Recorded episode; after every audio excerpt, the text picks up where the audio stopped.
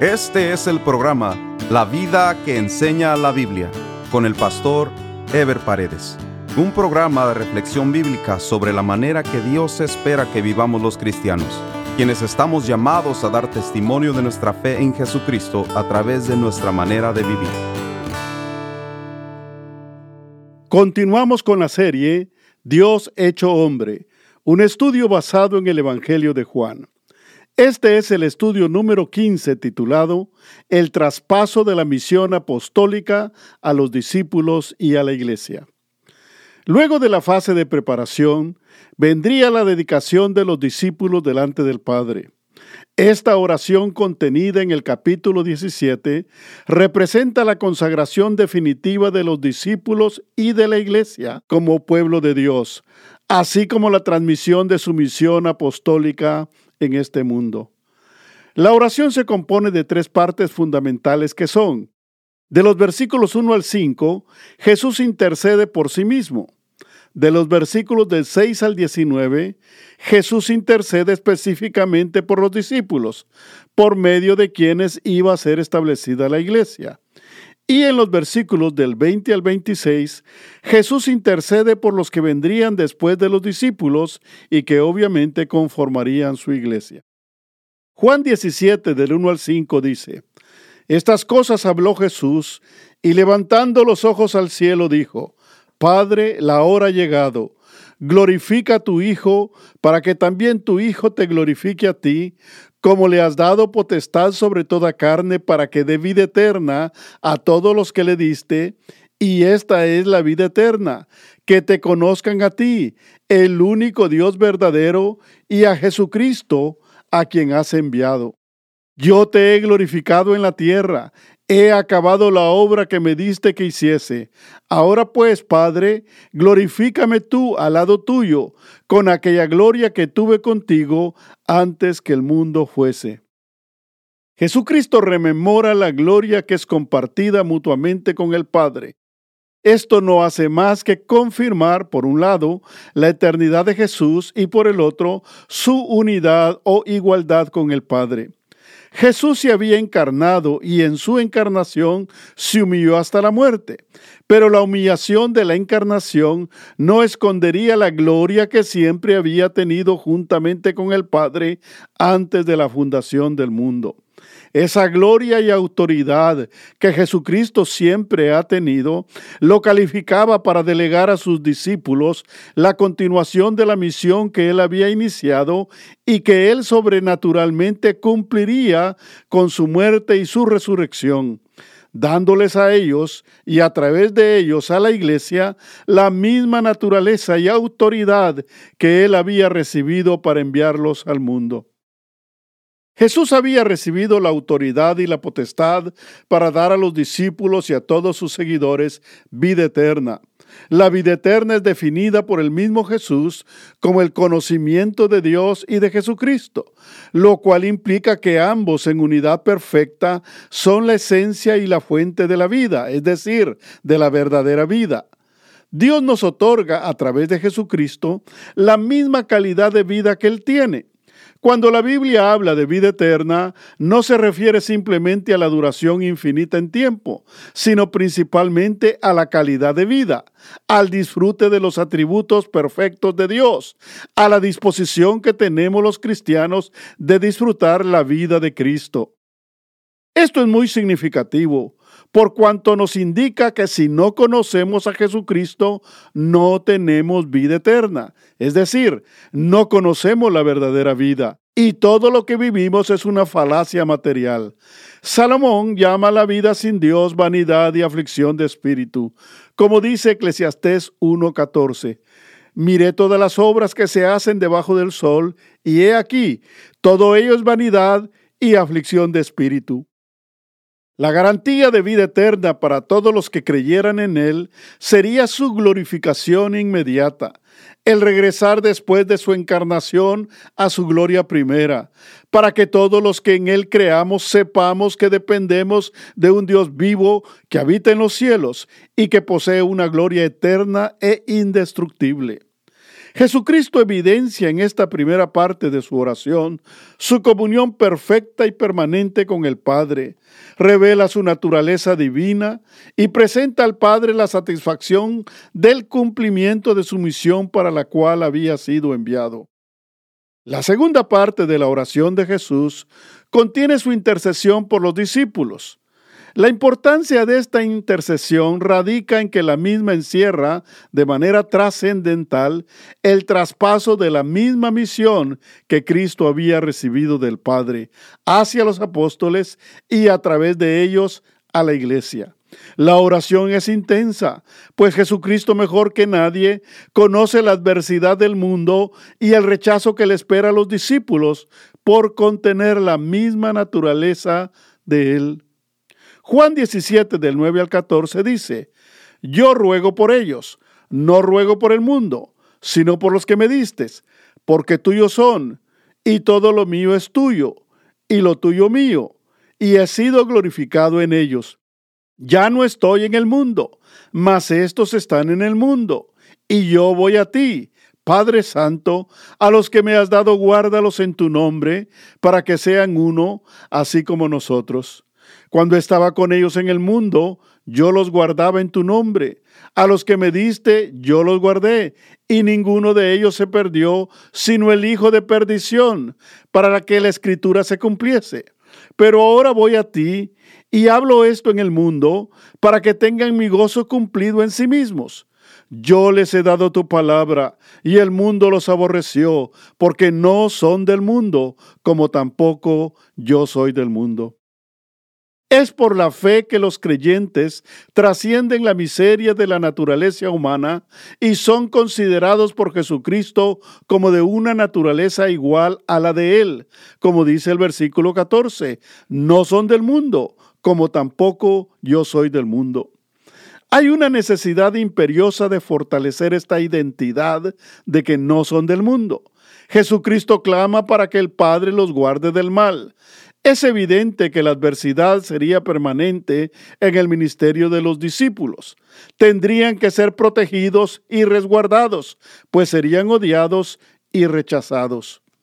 Pero el guárdalos de Jesús, además de referirse a la protección física, se refiere mayormente a la permanencia en la fe y en la dependencia absoluta de Dios, a quien pertenecían y por quien habían sido enviados, para que por esa fe dieran testimonio al mundo de Jesucristo y de su reino. La unidad de los discípulos y de la iglesia no estaría en la permanencia juntos en sus actividades en este mundo, ni en el mantenimiento de una organización institucional única o en un solo lugar, sino en su identidad, dependencia y propósito bajo la guianza del Espíritu Santo.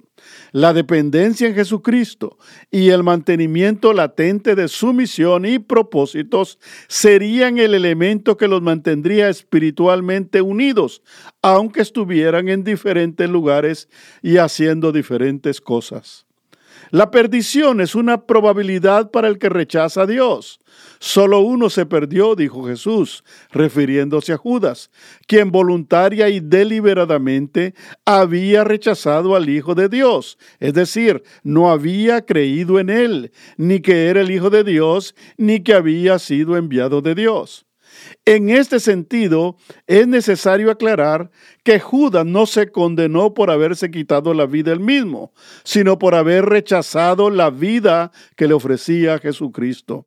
Y esa es la misma razón por la cual las personas que no crean en Jesucristo serán condenadas. Ya Juan nos ha aclarado que Cristo no vino a condenar a nadie, pero que todo aquel que no cree ya ha sido condenado, porque todo aquel que rechaza a Jesús está rechazando la vida eterna y no le puede quedar otra cosa más que la condenación. Es evidente que estos hijos de Dios, que estaban en el mundo pero no eran del mundo, necesitarían ser santificados, es decir, perfeccionados para la obra que tenían que desarrollar y para consolidar su identidad separada de este mundo, como dice Juan 17, 17. Santifícalos en tu verdad, tu palabra es verdad. La santificación queda aquí evidenciada como un proceso que es posible solo por la palabra de Dios, que es la verdad. El apóstol Pablo enfatiza la renovación que produce la palabra de Dios en Romanos 12, 2, cuando dice, no os conforméis a este siglo, sino transformaos por medio de la renovación de vuestro entendimiento, para que comprobéis cuál sea la buena voluntad de Dios, agradable y perfecta. Los discípulos y la iglesia serían desarrollados en un sistema diferente al sistema de valores del mundo, para manifestar en la práctica de la vida diaria, en sus actitudes y en sus hechos, su nueva naturaleza, como sello inconfundible y como credencial de portadores de las buenas nuevas del reino de los cielos. El clímax de la intercesión de Jesucristo por sus discípulos está contenida en Juan 17, versículos 18 y 19, que dicen, Como tú me enviaste al mundo, así yo los he enviado al mundo, y por ello yo me santifico a mí mismo, para que también ellos sean santificados en la verdad. Los discípulos son enviados de la misma manera que Jesucristo fue enviado, y esto es la misión apostólica. Cristo fue enviado para rescatar a un mundo perdido, para instalar el reino de los cielos en este mundo, que no es otra cosa que instalar el gobierno de Dios en cada persona que crea en él. Es importante considerar la frase que Jesús usa al decir yo los envío, porque de allí se deriva la palabra apóstol. La palabra apóstol se deriva del griego apóstolos, que significa enviado, pero es una palabra compuesta que incluye una preposición de mucho significado. La palabra apo significa de, o sea, de de procedencia, y estolos, que significa enviar. Pero la preposición apo se expresa cuando se envía algo de donde hay hacia donde no hay. O sea que la aplicación de la palabra apóstol en las escrituras implica enviados de Dios hacia donde Dios no es conocido. Por lo tanto, revela y refleja no solo la misión de los apóstoles, sino también la misión de la iglesia, que es por naturaleza apostólica. Por lo tanto, la palabra apóstol no es un título jerárquico como se usa hoy en muchas organizaciones cristianas, sino una delegación. A eso se refiere el apóstol Pablo cuando dice en sus diferentes epístolas, Pablo, apóstol de Jesucristo por la voluntad de Dios. O sea, como si dijera, Pablo, enviado de Jesucristo por la voluntad de Dios. La iglesia de Jesucristo, que ha sido edificada bajo el fundamento de los apóstoles, tiene entonces una misión apostólica que desarrollar, y esa es extender el reino de Dios en este mundo a través de la predicación del Evangelio de Jesucristo para el rescate de las almas perdidas. La iglesia entonces no tiene otro destino más que seguir enviando para cumplir a cabalidad con la misión que recibió del mismo Jesucristo enviar como Jesucristo fue enviado, enviar como los apóstoles fueron enviados, enviar hombres y mujeres para que el reino de los cielos sea conocido y recibido en los corazones. Cristo es glorificado en la predicación del Evangelio del reino, por cuanto que el reino es recibido en las vidas, Cristo entra a gobernar las mismas y las personas beneficiadas pasan a tener vida eterna, vida eterna que emana del mismo Jesucristo. La tercera parte de la oración de Jesús constituye la culminación de su intercesión al Padre. Primero oró por sí mismo, luego oró por sus discípulos, para concluir específicamente con una oración por el resto de creyentes que recibirían la palabra y que vendrían a formar parte de su iglesia. Es evidente que tanto en la intercesión por los discípulos como por el resto de creyentes, Jesús está presentando ante el Padre a la iglesia. Primero el fundamento que son los discípulos y luego el resto del edificio espiritual que son todos los creyentes, para que esta iglesia se mantenga unida por la fe en Dios y pueda en esa dependencia cumplir con su misión. Luego de interceder profundamente por los discípulos, quienes son establecidos como el fundamento de la iglesia, según Mateo 16, 18, que dice, Y yo también te digo que tú eres Pedro, y sobre esta roca edificaré mi iglesia, y las puertas del Hades no prevalecerán contra ella. Hay que aclarar aquí que el nombre de Pedro es mencionado para representar a todos los discípulos como un cuerpo que serían el fundamento de la iglesia.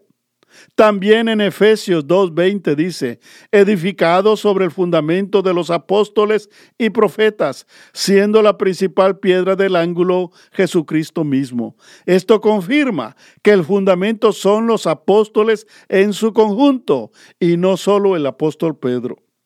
Lo importante es que Jesucristo procede a interceder por el resto de creyentes que iban a creer por la proclamación de los discípulos.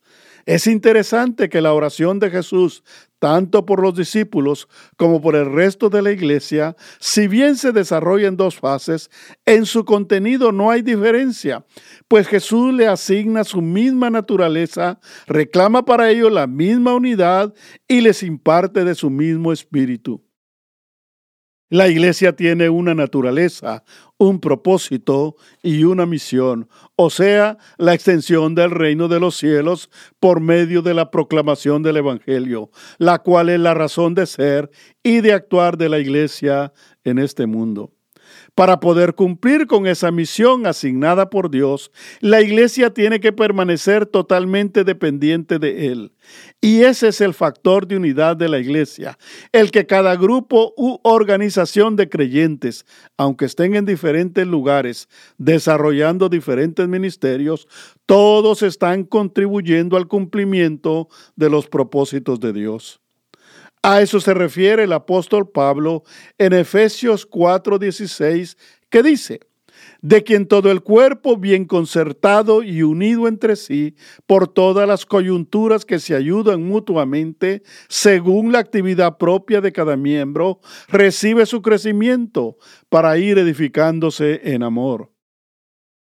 La unidad de la iglesia por la que oraba Cristo no consiste en la unidad institucional o de denominaciones u organizaciones religiosas, sino consiste en que la verdadera iglesia en diferentes áreas e instituciones tiene una sola dependencia y un solo propósito final que viene de Dios. Y cuando la iglesia cumple su misión, Dios es exaltado y su nombre es glorificado. Esta oración por los creyentes y la iglesia está contenida en Juan 17 del 20 al 26 que dice, mas no ruego solamente por estos, refiriéndose a los discípulos, sino también por los que han de creer en mí por la palabra de ellos, para que todos sean uno, como tú, oh Padre, en mí y yo en ti, que también ellos sean uno en nosotros, para que el mundo crea que tú me enviaste. La gloria que me diste, yo les he dado para que sean uno, así como nosotros somos uno, yo en ellos y tú en mí, para que sean perfectos en unidad, para que el mundo conozca que tú me enviaste y que los has amado a ellos como también a mí me has amado. Padre, aquellos que me has dado, quiero que donde yo estoy, también ellos estén conmigo, para que vean mi gloria que me has dado, porque me has amado desde antes de la fundación del mundo. Padre justo, el mundo no te ha conocido, pero yo te he conocido, y estos han conocido que tú me enviaste, y les he dado a conocer tu nombre, y lo daré a conocer aún, para que el amor con que me has amado esté en ellos, y yo en ellos. Aquí se manifiesta la concesión gloriosa que Jesucristo hace a los creyentes y a la iglesia de su misma naturaleza, para que el mundo sepa que no representan a una institución humana, sino que representan a Dios, así como Jesús había intercedido para que los discípulos fueran guardados del mal, porque iban a ser rechazados por no ser de este mundo, de la misma manera Jesús pide que el resto de creyentes tengamos el mismo lugar y la misma posición que los discípulos.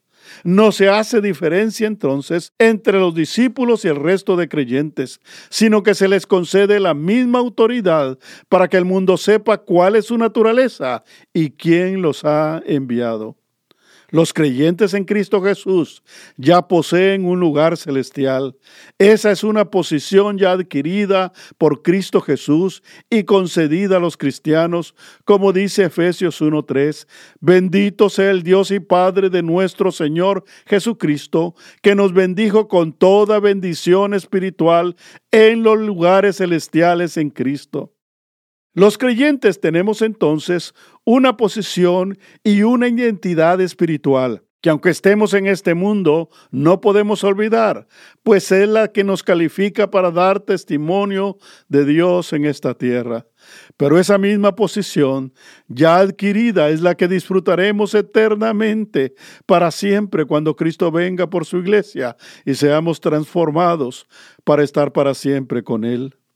Como Cristo fue enviado, los discípulos y la iglesia hemos sido enviados a este mundo por Jesucristo para que otras personas que aún no le conocen puedan también disfrutar de su comunión y de su reino. En el próximo programa estaremos desarrollando el tema La agonía de Jesucristo antes de su crucifixión. Nos vemos en el próximo programa. Dios les bendiga. Este fue el programa la vida que enseña la Biblia, con el pastor Ever Paredes. Este programa fue patrocinado por la iglesia La Puerta Abierta, ubicada en Irvine, en el condado de Orange, California. La iglesia La Puerta Abierta transmite uno de sus servicios por YouTube. Si desea ver la transmisión con los mensajes del pastor Ever Paredes, vaya a nuestro sitio de internet, lapuertaabierta.com, y haga clic en transmisión en vivo. O directamente a YouTube y escriba LPA en vivo, los domingos a las 10.30 de la mañana. Si desea mayor información, escriba al correo electrónico info arroba lapuertaabierta.com.